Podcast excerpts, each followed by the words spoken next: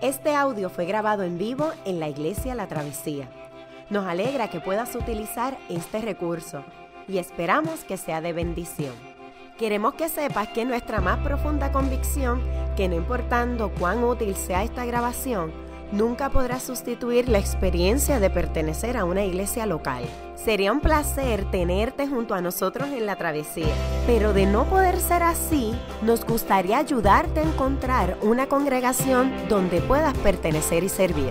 Una vez más, nos alegra que puedas utilizar este recurso. Mientras me, preparaba para este sermón, me preguntaba, ¿Por qué debe importar la resurrección? Para el mundo moderno, para, para personas que apenas creen en la noción de un Dios personal, ¿por qué importa o debe importar la resurrección? Y hay, hay varias formas de responder la pregunta, pero me gustaría sugerir que la visión cristiana de la resurrección es libertad plena, perfectamente consumada. El concepto de libertad es el eje de la resurrección. La libertad está profundamente arraigada eh, a nuestra psiquis. Procesamos nuestros sueños y aspiraciones a través del filtro de la libertad. El programa del liberalismo histórico nació durante la Ilustración, Renacimiento, y su enseñanza fue que usted y yo somos libres de elegir nuestro destino y convertirnos en lo que queremos ser.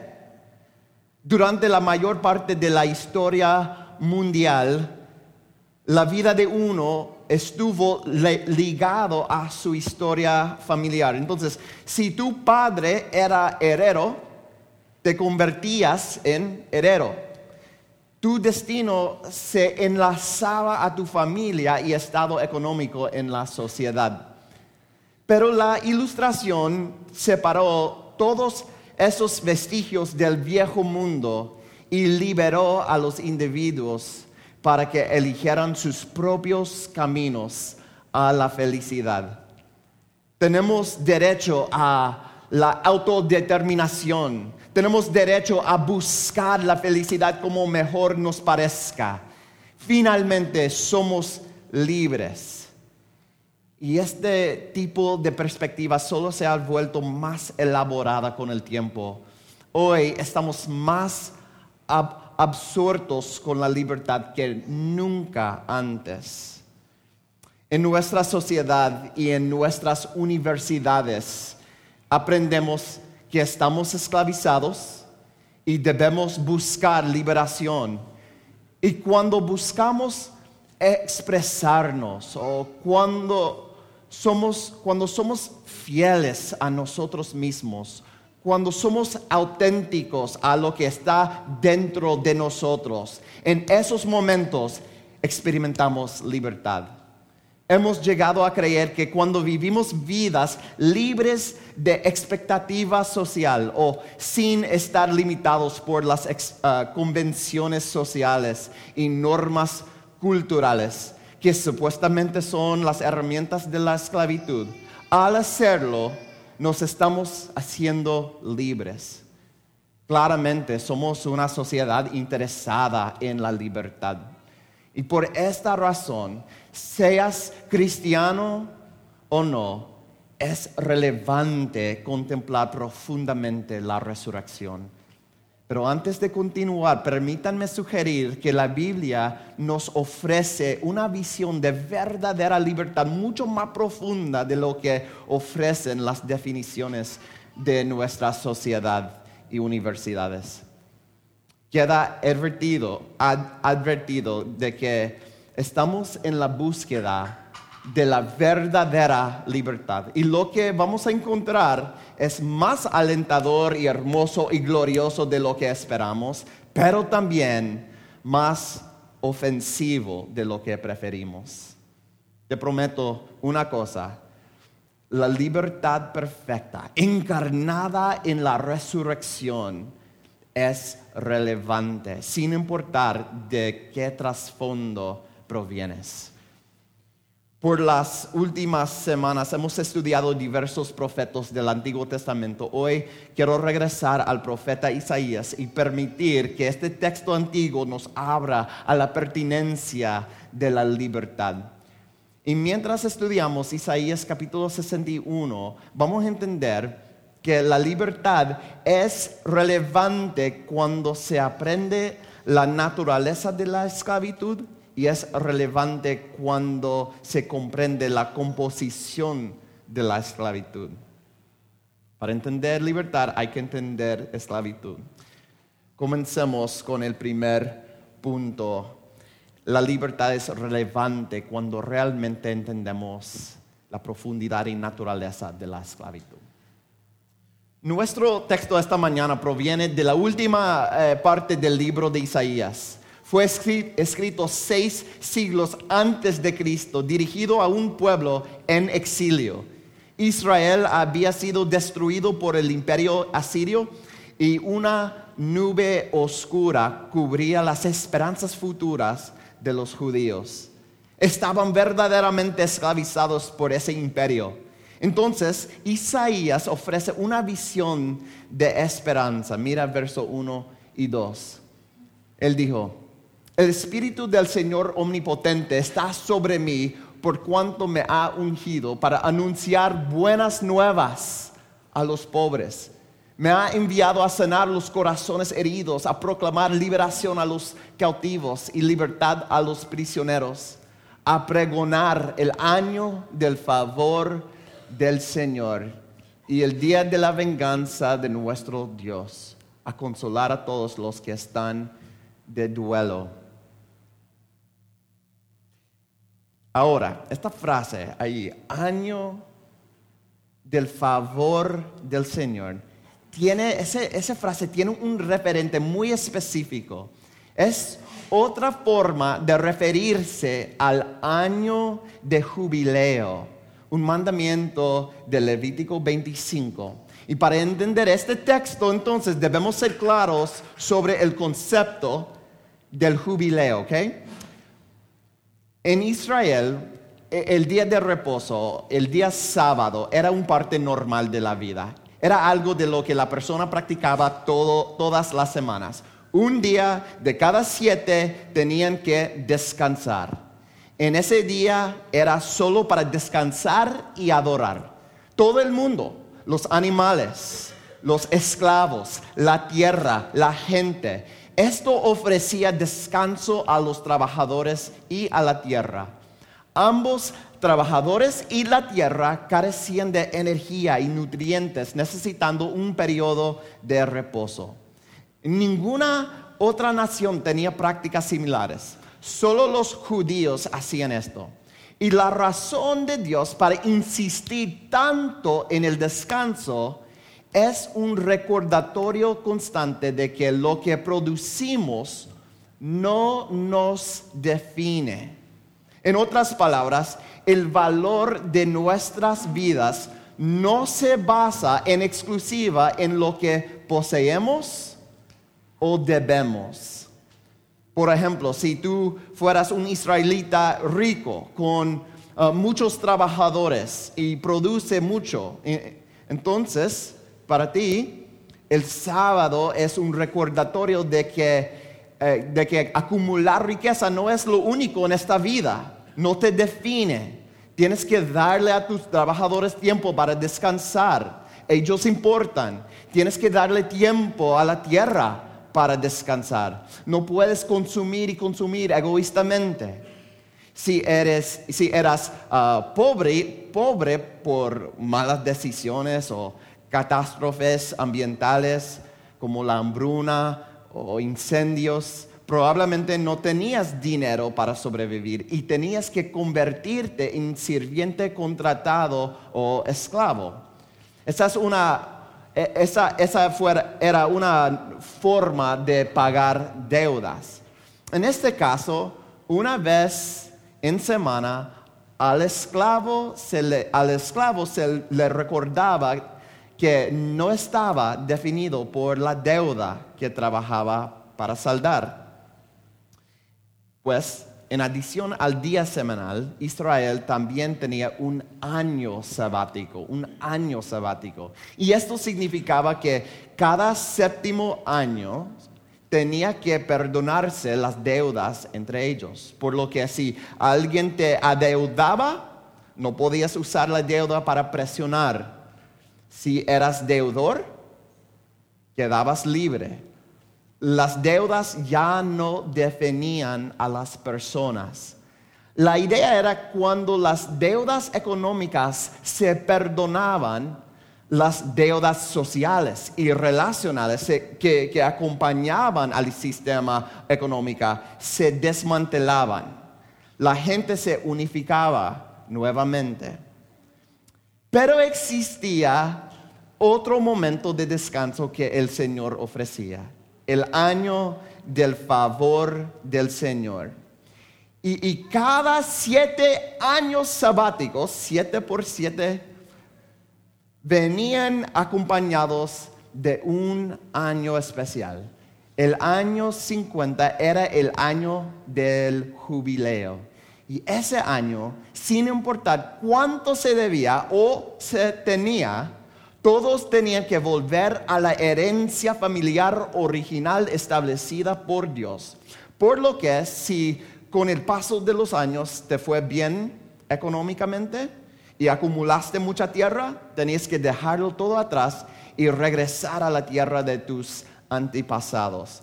Y por otro lado, si sufriste muchos desastres y, perdías tu tierra, eres, eras restaurado en Israel se practicaba regularmente el perdón de las deudas. ¿Y por qué se hacía? Ah, ¿Por qué se hacía? Para que nadie, ni los ricos ni los pobres, pudieran continuar esclavizados. Eh, ¿Por qué digo tanto pobres como ricos deben ser liberados de la esclavitud? Me explico. Los sociólogos han demostrado que donde existe pobreza generacional, pobreza no es simplemente falta de recursos, pero priva a la persona de recursos relacionales y psicológicos. Los pobres tienden a experimentar una gran cantidad de ansiedad con toda la incertidumbre en sus vidas caóticas. Experimentan la alienación social de ser marginados en la sociedad. No se trata solo de dinero, ¿ve? Ahora, irónicamente, los niños nacidos en la riqueza generacional experimentan la misma cosa. Cuando hay múltiples generaciones de riqueza, los niños se aíslan de la mayoría del mundo que tienen experiencias significativas, pero ordinarias, de trabajo duro y sufrimiento. Si naces en la riqueza, puedes alienarte de los demás con la sospecha de que las personas solo están en tu vida para obtener algo de ti. Esta persona tiende a dudar de que alguien sea realmente un amigo. Existe una especie de cinismo viral este fenómeno sociológico y psicológico está bien, pero bien documentado.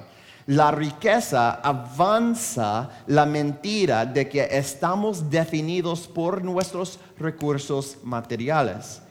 Y cuantos más recursos tenemos, más ansiedad tenemos y más nos preocupamos por tratar de proteger todo lo que poseemos. Pero el año jubileo ofrecía la oportunidad de la oportunidad única de llevar buenas nuevas a los pobres, atar a los quebrantados de corazón, proclamar libertad a los cautivos. Y si alguna vez ha estado esclavizado económica, psicológica y relacionalmente por lo que debe, ejemplo, sus deudas, o si incluso ha sido esclavizado por lo que posee, sus recursos materiales. Entonces, la libertad llega en el año del favor del Señor. Isaías le ofreció este mensaje a la gente de Israel esclavizada, alienada y quebrantada de corazón. Representaba una visión de una figura misteriosa, un rey servidor, alguien que llegaría en el futuro para finalmente inaugurar un jubileo. Esto para decir, desde la perspectiva de Isaías, en el horizonte hay esperanza para las personas que realmente anhelan la libertad. Puedes ver cómo esto es más profundo que nuestros conceptos modernos de libertad. Nuestras nociones modernas de libertad son superficiales. ¿A quién le importa si tienes la libertad de expresarse o expresarte si todavía estás aislado con el corazón roto y solo. El, concepto bíblico de la libertad es más profundo, precisamente porque nuestra comprensión de la, esclavitud es más extensa. La libertad que ofrece la Biblia toca cada parte de nuestras vidas. Pues déjame ah, resumir el sermón hasta ahora. Comenzamos considerando el interés universal en la libertad. Pero dijimos que la libertad solo es relevante cuando apreciamos la naturaleza de la esclavitud. Tú y yo nos esclavizamos no solo por lo que debemos, también por lo que poseemos la esclavitud no trata solo de economía, pero como lo describió la visión de Isaías, también es psicológica y sociológica.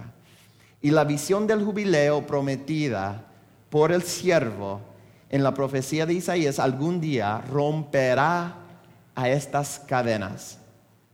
Es aquí donde esto se vuelve realmente significativo y tal vez ofensivo. La libertad es relevante cuando se aprecia realmente la contextura, la composición de la esclavitud. ¿Por qué digo esto? En el primer siglo, como a los 30 años, Jesús de Nazaret comenzó su ministerio público. Un día sábado, el día de reposo, entró a la sinagoga judía y predicó su primer sermón. Adivina qué pasaje escogió. Isaías 61. Así es como, aquí es como Lucas registra este evento en el capítulo 4. Dice, fue a Nazaret donde se había criado y un sábado entró en la sinagoga como era su costumbre. Se levantó para hacer la lectura y le entregaron el libro del profeta Isaías. Al desenrollarlo, encontró el lugar donde está escrito, el Espíritu del Señor está sobre mí por cuanto me ha ungido para anunciar buenas nuevas a los pobres. Me ha enviado a proclamar libertad a los cautivos y dar vista a los ciegos, a poner en libertad a los oprimidos, a pregonar el año del favor del Señor. Luego enrolló el libro y se lo devolvió al ayudante y se sentó. Todos los que estaban en la sinagoga lo miraban detenidamente y él comenzó a hablarles. Hoy se cumple esta escritura en presencia de ustedes. Y lo que es verdaderamente significativo es la respuesta a Jesús. Al principio la gente se asombró, pero en cuestión de minutos la multitud se enojó, enojó tanto que intentaron tirarlo por un precipicio. ¿A qué se debió la molestia? Permítame sugerir que lo que les molesta es lo mismo por lo que estamos tan ofendidos en nuestra sociedad. Cuando Jesús dijo, hoy se cumpla esta escritura en presencia de ustedes, um, Jesús les estaba ofreciendo una libertad jubileo, está ofreciendo una, una libertad de jubileo sin derrocar a los opresores romanos. Pero el imperio romano era captado por los religiosos como el imperio esclavizador del pueblo judío. Por lo que si Roma no era el opresor, entonces ¿quién lo era? ¿Qué lo era? El opresor es el pecado. La composición de la esclavitud es el pecado. No hay una comprensión significativa de la esclavitud sin la idea del pecado. Y si el pecado es la composición de la esclavitud, ¿quién es el verdadero opresor? Nosotros somos opresores y oprimidos porque somos las personas los que pecamos. Nosotros somos lo que promovemos la esclavitud. ¿Puedes ver que esto, por qué este es tan ofensivo para ellos? ¿Qué tal nosotros? Esto es ofensivo porque nuestra cultura moderna ni siquiera reconoce la categoría de pecado. El pecado se considera una superstición del mundo premoderno un profesor de la Columbia University en Nueva York, se llama Andrew Del Banco. Él escribió el libro que se llama La muerte de Satanás. En el libro señala que nuestra sociedad ha perdido la categoría o el vocabulario de pecado. Hay muchas razones para esto. Algunos piensan que si te consideras pecador, tienes baja autoestima si llamas a otra persona pecador, menoscabas su sentido de dignidad. Si un grupo etiqueta a otro como uh, de pecadores, es solo cuestión de tiempo hasta que comience la opresión sistémica y generacional. Y claro, hay, uh, hay usos malos de esta doctrina, pero es más, nuestra sociedad no cree que el pecado es el problema de todos modos. Dice nuestra cultura que el problema con el mundo solo es instituciones rotas, factores ambientales, falta de educación, por lo que las soluciones entonces a nuestros problemas, nuestros problemas en la sociedad vendrán de reforma económica, los avances tecnológicos, descubrimientos médicos. Mucha gente cree que de alguna manera los problemas en nuestro mundo pueden resolverse a través de la educación. La dificultad es que sin la categoría de pecado no podemos no podemos explicar la, limpieza étnica, el odio racial o la explotación de niñas en la esclavitud sexual. La educación nos ayuda a realizar actos malvados con más eficiencia. Y esto es lo que estoy hablando, no son simples abstracciones.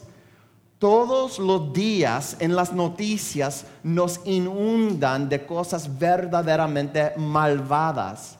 Puedes ver un horrible video que muestra este mal en YouTube, en Internet. Debido a los medios, tenemos más exposición a estas cosas que nunca. Entonces, Andrew Del Banco dice, se ha abierto un abismo entre la visibilidad del mal y los recursos intelectuales disponibles para descartarlo tenemos un problema ineludible. Sentimos algo en nuestra cultura,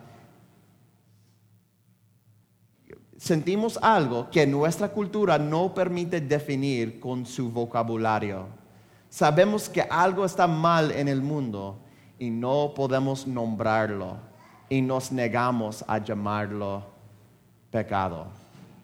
Es por esta razón en el esa razón que el sermón de Jesús en de nuestro texto de Isaías 61 um, fue tan y tan ofensivo.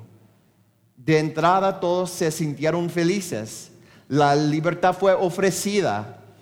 pero luego hubo enojo.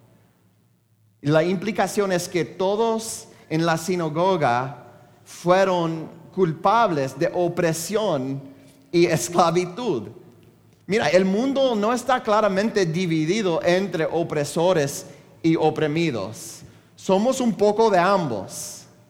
Y si creíste que la, si, si, creíste que la vida es simplemente tratar de ser una buena persona, entonces esta enseñanza es realmente perturbador. ¿Por qué? Porque no eres una buena persona. Ah, por supuesto puede, puede que no seas un asesino, pero ciertamente no has hecho lo suficiente para que, ah, que Dios te acepte basándose en tu resumen. Si crees que eres lo suficientemente bueno para que Dios te acepte, tienes un concepto muy pequeño de Dios. Tienes una versión muy domesticada de Dios. Has subestimado a Dios y al horror de tu propio pecado. Llamarte pecador no es un intento de reducir tu autoestima es simplemente un anuncio sobre la composición de la esclavitud. La esclavitud es pecado. Y si esto es cierto, entonces eres tanto esclavo como promotor de la esclavitud. Tú y yo. Y para beneficiarte de la libertad que ofrece Jesús, tienes que nombrar el pecado que está en ti. Tienes que nombrar el pecado que perpetúas. El pecado es lo que nos impide la verdadera libertad. Yo sé que esto es incómodo, incluso para los evangélicos. Por ejemplo, he notado que las personas que visitan nuestra iglesia por primera vez se sienten un poco incómodas en un aspecto de nuestro servicio. Todos los domingos escribimos una nueva confesión de pecado para que toda la iglesia la lea al unísono. A menudo nombramos maneras muy específicas en las que pecamos. ¿Creerías que la confesión del pecado es la parte más chocante de nuestro servicio? No nos gusta articular verdades tan duras acerca de nosotros mismos. No nos gusta que se nos recuerde la fealdad de nuestro pecado. No nos gusta identificarnos con la esclavitud que vemos en este mundo. Pero Jesús está forzando la cuestión. Está ofreciendo el jubileo para los que son cautivos del pecado es por eso que te invitamos a ser implacable, implacable al identificar tu pecado. Si no eres dolorosamente honesto acerca de tu pecado, no vas a cambiar. No importa cuántas veces vayas a la iglesia, nunca cambiarás. Te quedarás encadenado. No quiero que este estudio de Isaías 61 sea abstracto. Así que déjame hacerlo esto personal. Hay personas en tu vida quien dicen que eres demasiado susceptible, que te ofendes fácilmente. Si alguien hace una crítica sobre tu carácter, ¿eso te enoja y te pone a la defensiva? Te deprime? ¿Lo evitas? ¿Sabes por qué actúas así? Te has sentido cómodo en tus cadenas. No te ves a ti mismo como un esclavo. Y por lo tanto, la oferta de libertad de Jesús se siente irrelevante. Pero si tomas en serio tu pecado, estarás ansioso por escuchar. No te ofenderás fácilmente, sino que serás humilde. Esa humildad es un signo de, libertad. Quiero desafiarte. ¿Estás creciendo?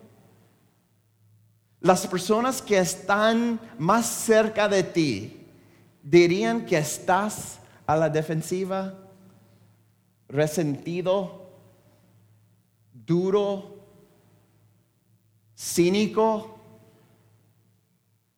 ¿Eres una persona segura a la que se le pueden decir cosas difíciles? ¿Te apresuras a enojarte? ¿Tratas a, lo que, a los que amas con el tratamiento de silencio? Eso es pecado. Pecado. El pecado es la composición de la esclavitud.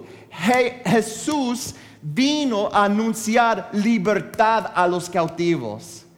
¿Qué vas a hacer con esta proclamación? Si en este momento, al escuchar este mensaje, estás pensando en la persona que te gustaría que escuchara este sermón, esa es una bandeja roja, bandera roja. Una seria señal de alerta. Si no piensas inmediatamente que este sermón es para ti, te estás perdiendo el punto del mensaje. Mira, Israel escuchó este sermón y pensó en los gentiles, pero el mensaje era para ellos. Tu mayor problema eres tú, no tu cónyuge o jefe, compañero de trabajo, novio, novia, amigo, amiga. Tú la libertad comienza con nosotros, no con otras personas. Déjame concluir el sermón considerando una última observación del texto. Si comparas um, cuidadosamente el texto de Isaías 61 uh, con la versión de Jesús, notarás que Jesús termina su sermón en medio de un verso. Él habla de proclamar el año del favor del Señor, pero luego, de repente, termina. Él no menciona la siguiente parte. Él no proclama el día de la venganza de nuestro Dios. ¿Qué está pasando? Como podrás imaginar, la libertad requiere um, algún tipo de ajuste de cuentas.